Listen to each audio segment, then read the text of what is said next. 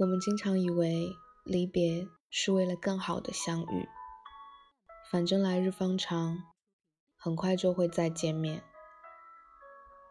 但真正的离别，往往来不及说再见，它或者藏在某些不经意的转身和再平常不过的日子里。你不知道你和他说的哪句话，突然间会变成最后一句。你也不知道，你看他的哪一眼，可能会成为最后一眼。就像我真的不知道，巴黎圣母院有一天会消失。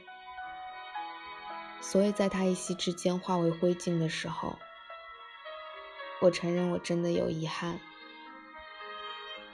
有人说，不要以为年轻就等着去看世界。世界未必会等你。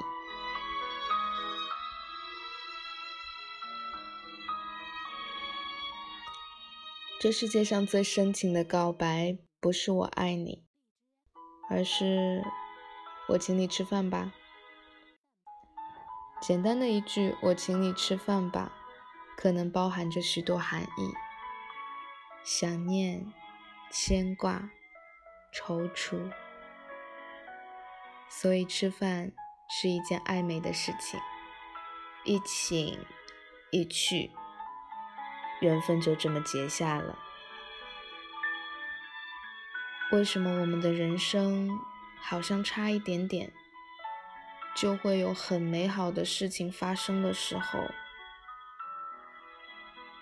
最终都是和他错过了？其实你相信吗？未来要和你共度一生的人，在与你相同的时间里，可能也忍着同样的孤独。他一定也是怀着满心期待，马不停蹄地赶来和你会面。当你们见面的时候，他会笑着跟你说：“有空吗？我请你吃饭吧。”